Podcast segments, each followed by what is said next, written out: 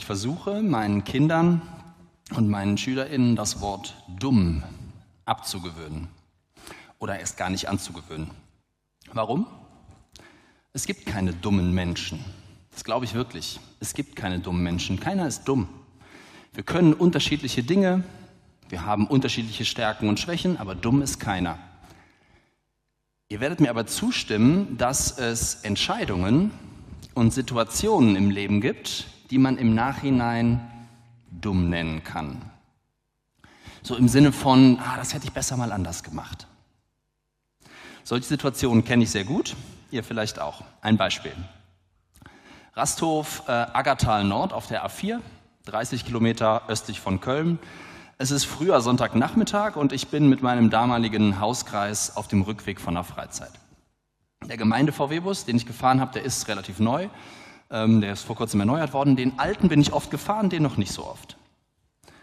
Die Tanknadel bewegt sich so Richtung roter Bereich und ich denke mir so, boah, noch 50, 60 Kilometer. Ich weiß nicht genau, ob das reicht. Lieber mal rausfahren. Lieber mal tanken. Und dann an der Zapfsäule nehme ich selbst sicher wie immer den Dieselzapf fahren. Einer mit, ruf noch mal kurz ins Fenster. Diesel, ne? Und alle. Gluck, gluck, gluck. Und nach ein paar Litern gucke ich auf den Tankdeckel. Super. Scheiße. Nix ist super. Diesel. Das ist gar nicht super. Ich wusste, wenn ich jetzt weiterfahre, kann ich den Motor kaputt machen. War ja nicht mein Auto. Dumme Aktion. Ein einziger Blick in den Tankdeckel zuvor und ich hätte es mir gespart. Ein bisschen weniger Selbstbewusstsein, Großkotzigkeit und ich hätte es mir gespart. Ein bisschen mehr Vertrauen, dass der Sprit reichen würde, weil der hätte locker noch 100, 150 Kilometer gehabt und ich hätte es mir gespart. Also vieles hätte diese dumme Aktion verhindern können. Stattdessen, sechs Insassen des VW-Busses müssen irgendwie nach Hause. Katharina und ich warten ein paar Stunden auf den ADAC, der kann nichts machen. Dann warten wir auf den Abschlepper, der schleppt uns zu VW nach Overath, irgend so ein Kaff da an der A4. Sonntagabend, natürlich zu, lassen den Bus da stehen, hinterlassen eine Notiz, nehmen ein Taxi zum Flughafen Köln-Bonn, nehmen einen Mietwagen, fahren nach Hause. Am nächsten Tag der Mietwagen wieder nach Köln-Bonn, mit dem Zug nach Hause. Einen Tag später mit dem Zug nach Overath, VW-Bus abholen und so weiter. Rechnung für Abschleppen, Mietwagen nimmt zum Glück der ADAC. Puh, die Rechnung von VW auspumpen, Filter und Schläuche austauschen natürlich. Entsorgung des Spritz, das war der größte Posten auf der Rechnung, übernimmt der ADAC nicht. Ihr merkt es, dumme Aktion. Hätte ich mal anders mir vorher Gedanken gemacht. Ihr kennt das. Wer von euch hat schon mal eine Situation im Leben gehabt und hinterher gedacht, ah, hätte ich das mal anders gemacht? Bitte mal Hand hoch. Da bin ich beruhigt, dass ich nicht alleine bin. Aber ich kann euch auch beruhigen, ihr seid nicht dumm. Ja, das war eine dumme Aktion, aber ihr seid nicht dumm. Und wir sind nicht alleine. Okay, genug von dummen Aktionen. Wie ist das bei Gott? Macht er auch dumme Aktionen? Macht er auch dumme Aktionen? Habe ich mich gefragt. Und wenn man sich äh, die Bibel so anguckt, dann könnte man zumindest den Eindruck bekommen, dass manche Aktionen nicht so schlau sind. Zum Beispiel Weihnachten. Ich möchte mit Weihnachten gerne anfangen. Ist Weihnachten eine dumme Aktion Gottes? Sind wir mal ehrlich. Unvorteilhafter kann doch ein König nicht auftreten. Als Kind eines Zimmermanns und einer unverheirateten Teenagerin in einem Stall zwischen Stroh, Kuhscheiße, Eselfutter. Unpassender geht das doch nicht. Unpassender kann doch ein König oder Gott nicht begrüßt werden. Nicht die lokale Elite kommt, nicht der Bürgermeister, nicht der römische Statthalter. Die Hirten kommen, nachts angelaufen, haben noch Schafmist an den Händen und streicheln das Kind.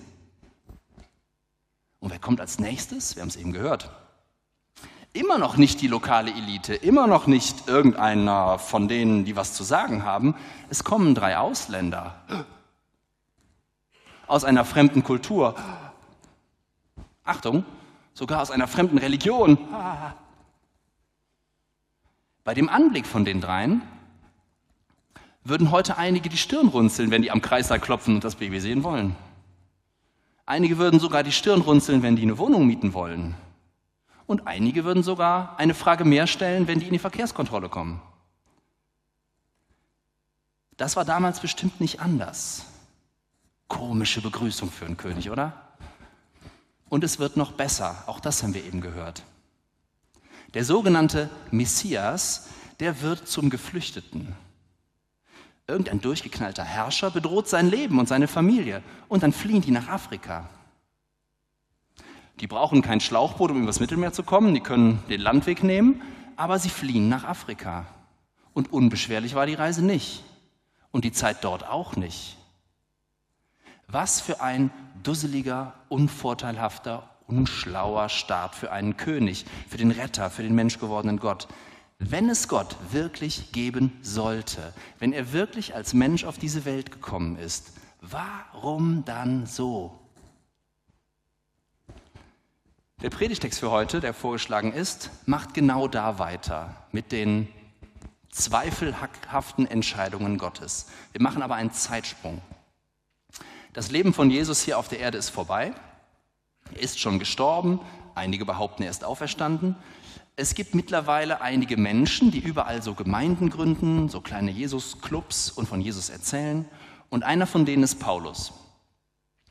Und Paulus, der so Gemeinden gegründet hat, schreibt Briefe an diese Gemeinden. Und wir lesen aus einem Brief von Paulus an die Gemeinde in Korinth. Ihr könnt aufschlagen, wenn ihr möchtet, oder vorne mitlesen. 1. Korinther 1, 18 und dann 26 bis 28. Die Botschaft vom Kreuz erscheint denen, die verloren gehen, als eine Dummheit. Aber wir, die wir gerettet sind, erfahren sie als Kraft Gottes.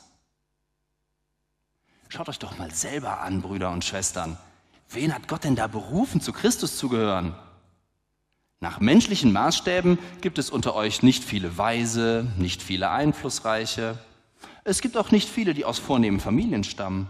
Nein, was der Welt als dumm erscheint, das hat Gott ausgewählt, um die Weisen zu demütigen. Und was der Welt schwach erscheint, das hat Gott ausgewählt, um ihre Stärke zu beschämen. Was für die Welt keine Bedeutung hat und von ihr verachtet wird, das hat Gott ausgewählt, er hat also gerade das ausgewählt, was nichts zählt. So setzt er das außer Kraft, was etwas zählt. Und weiter geht es mit diesen Dummheiten. Über die Sache mit dem Kreuz kann ich heute gar nicht lange sprechen, aber das ist natürlich die größte, größte, größte Dummheit von allen. Wie kann es sein, dass Gott selbst der Schöpfer der Welt, nicht nur im Dreck geboren wird, von Armen und Ausländern begrüßt wird, als Flüchtling vertrieben wird, sondern auch noch als Verbrecher stirbt. Jetzt hört doch alles auf. Aber Paulus gibt hier schon einen Hinweis auf die Auflösung. Für die, die verloren gehen, also übersetzt, für die, die Gott nicht kennen, die nicht mit ihm unterwegs sind, für die sieht es aus wie eine Dummheit. Aber für uns, die wir ihn kennen, die wir mit ihm unterwegs sind, ist es die Kraft Gottes, ist es eine Stärke. Und das können wir erweitern. Gottes unschlaue Entscheidungen, vermeintliche Dummheiten von Weihnachten bis Karfreitag scheinen eine Frage der Perspektive zu sein. Scheinen eine Frage der Perspektive zu sein. Was ist, wenn Paulus recht hat? Was ist, wenn diese Dummheiten eine Frage der Perspektive sind? Dann ist doch genau dieses Verkehrte, dieses Unlogische, dieses offenbar nicht Göttliche keine Dummheit, sondern eine Stärke.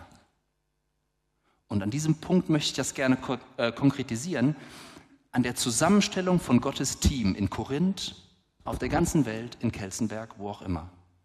Und jetzt kommen wir zum Kern des Predigtextes. Die Christen in Korinth, Gottes Gemeinde scheint ein ganz schön wilder Haufen zu sein. Schaut euch doch mal an, sagt Paulus. Wer seid ihr eigentlich? Nicht weise, nicht einflussreich, nicht vornehm. Ihr erscheint der Welt als dumm. Genau genommen, liebe Korinther, seid ihr doch in den Augen der Welt ein Haufen von Versagern und Verlierern. Warum um alles in der Welt hat Gott solche Menschen in sein Team gerufen? Vielleicht ist es eine Dummheit. Vielleicht ist es aber auch die größte Stärke dieses Teams. Vielleicht ist es die größte Stärke der Kirche damals in Korinth, aber auch heute, dass sie eben nicht auf die Mächtigen, die Einflussreichen, die Schlauen, die Gesunden, die Starken setzt. Im Gegenteil. Vielleicht ist es die größte Stärke des Teams, dass es vielfältig ist, dass es divers ist, dass es Schwachheit zulässt, dass es Anderssein zulässt. Was der Welt als schwach erscheint, das hat Gott ausgewählt. Was in der Welt keine Bedeutung hat, das hat Gott ausgewählt. Was in der Welt verachtet wird, das hat Gott ausgewählt. Was Paulus hier schreibt, ist nicht neu, ganz und gar nicht neu. Es zieht sich wie ein roter Faden durch die Geschichte in der Bibel. Die größten Persönlichkeiten der Bibel, alles Menschen, die reihenweise dumme Aktionen machen. Und damit meine ich nicht falschen Sprit tanken, sondern richtig dumme Aktionen. König David, skrupelloser Ehebrecher und sogar Mörder. Johannes der Täufer, der Ankündiger Jesus, ein Freak in der Wüste, der Heuschrecken isst und irgendwie in der Wüste mit Pelzen lebt, keine Ahnung. Petrus, der Fels, ein wankelmütiges Großmaul.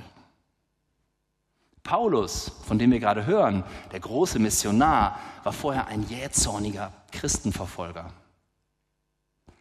Und die Bibel spricht nicht nur von dummen Aktionen, sondern auch immer wieder davon, dass Randgruppen ins Zentrum geholt werden. In der Stammesgeschichte von Jesus kommt eine Prostituierte vor. Einer der Jünger, der engsten Vertrauten von Jesus, ist ein Steuereintreiber für die Römer, für die verhassten Besatzer. Philippus, ein anderer Jünger, der tauft einen sogenannten Eunuchen, das ist ein Mensch ohne Geschlecht, völlig ausgestoßen. Jesus begegnet einer fremden Frau und spricht mit ihr über ihre vier gescheiterten Beziehungen, ohne sie dabei zu bewerten. Und das sind alles nur Ausschnitte. Wenn Paulus schreibt, schaut euch doch mal an, liebe Korinther, liebe Kelsenberger, liebe Menschen Gottes in der Welt, dann hat er das alles im Hinterkopf. Gottes Team durch die Jahrtausende sah immer genauso aus wie in Korinth. Kaputte Menschen, Menschen, die dumme Aktionen machen, verachtete Randgruppen. Und deshalb lese ich hier im Korintherbrief nicht eine Charakterisierung der Gemeinde, sowas wie, schaut euch doch mal an, ihr Loser, sondern ich lese einen Auftrag. Ich lese einen Auftrag für die Kirche im Jahr 2024, auch in Kelsenberg. Und er lautet, bei euch soll es anders sein als in der Gesellschaft. Bei euch soll es anders sein als in der Gesellschaft. Das ist der Auftrag. Wer sind eure Schwachen? Wer sind eure Kaputten? Wer sind eure Randgruppen? Wer sind eure Verachteten? Haben die einen Platz bei euch? Sitzen die unter euch? Guckt euch mal um. Guck mal in den Spiegel. Ich glaube, dass es heute noch genauso stimmt wie in Korinth. Die größte Stärke der Gemeinde ist es, dass es dort anders läuft als in der Gesellschaft. Ich bin als schüchterner 13-jähriger Jugendlicher genau hier hängen geblieben, weil es anders war als in der Schule oder im Tischtennisverein. Ich konnte dazugehören. Hier haben andere Regeln gegolten. Nicht der coolste, der witzigste, der sportlichste, der mutigste war der King, sondern ich durfte dabei sein. Ich wurde gesehen. Und ich glaube ganz fest, dass dieses Umdrehen der Verhältnisse, dieser Perspektivwechsel, die entscheidende Stärke der Gemeinde Jesu ist, heute immer noch. Jeder Mensch, jede und jeder, egal wie aussieht, macht, tut, jede und jeder ist Teil der Kirche von Jesus, sobald er oder sie mit ihm unterwegs ist. Und deshalb muss Kirche divers sein, sonst macht sie was falsch. Jede und jeder ist Teil davon. Deshalb muss sie auch divers sein. Wenn sie ein Ausschnitt nur von der Gesellschaft ist, macht sie was falsch. Du reißt immer dumme Aktionen, willkommen im Team. Du bist total schüchtern, Willkommen im Team. Du bist eine Nervensäge. Willkommen im Team. Du bist katholisch. Oh oh. Willkommen im Team. Du bist schlecht in der Schule. Vielleicht kannst du noch nicht mal rechnen. Oh, willkommen im Team. Du denkst politisch was anderes als ich. Ah, willkommen im Team. Du bist gar nicht heterosexuell. Willkommen im Team. Du sprichst noch nicht meine Sprache. Welcome to the team. Ich glaube, dass genau das hier auch schon passiert. Aber ich bin mir auch sicher, dass wir noch nicht unser Maximum erreicht haben. Ich möchte jedenfalls dazu beitragen, dass diese Gemeinde noch weniger so tickt wie die Gesellschaft, noch mehr Anderssein zulässt. Und das fängt bei mir persönlich an und bei dir vielleicht auch. Mit welchen Menschen umgebe ich mich eigentlich? Bleibe ich bei denen, mit denen ich mich wohlfühle, die genauso denken wie ich, die in meiner Bubble sind? Oder setze ich mich auch mit unbequemen Menschen auseinander? Mache ich viel zu selten. Wie oft bewerte ich in meinem Kopf oder in Gesprächen eigentlich andere Menschen, ihr Aussehen, ihre Lebensgestaltung? Bei mir selbst fängt diese Willkommen im Team Kultur an. Ohne mein Denken und Reden und Handeln ist sie nur eine Phrase. Wir könnten da draußen ein Riesenplakat aufhängen, wo steht, ihr seid alle willkommen. Das kann die ganze Kirchenwand ausfüllen. Riesig, mit allen Farben und Formen, die ihr euch vorstellen könnt. Und wenn die Menschen dann reinkommen und mein skeptisches Gesicht sehen, dann gehen sie wieder raus. Das muss man auch merken und deshalb fängt es bei mir persönlich an. Okay, genug von den anderen und so weiter. Kommen wir mal zu mir und zu uns. Denn eine Frage schließt sich an. Wenn ich den Predigtext mir angucke und ernst nehme, dann schließt sich eine Frage an. Gehöre ich eigentlich dazu? Gehöre ich eigentlich dazu? Stehe ich eigentlich genug am Rand? Ich gehöre zu keiner klassischen Randgruppe. Ich glaube, viele von euch sehen das genauso. Ich gehöre doch gar nicht zu. Ich bin gar nicht arm, ausgestoßen, verachtet, schwach. Gehöre ich dazu? Die Antwort ist, ja klar. Ja klar gehörst du dazu.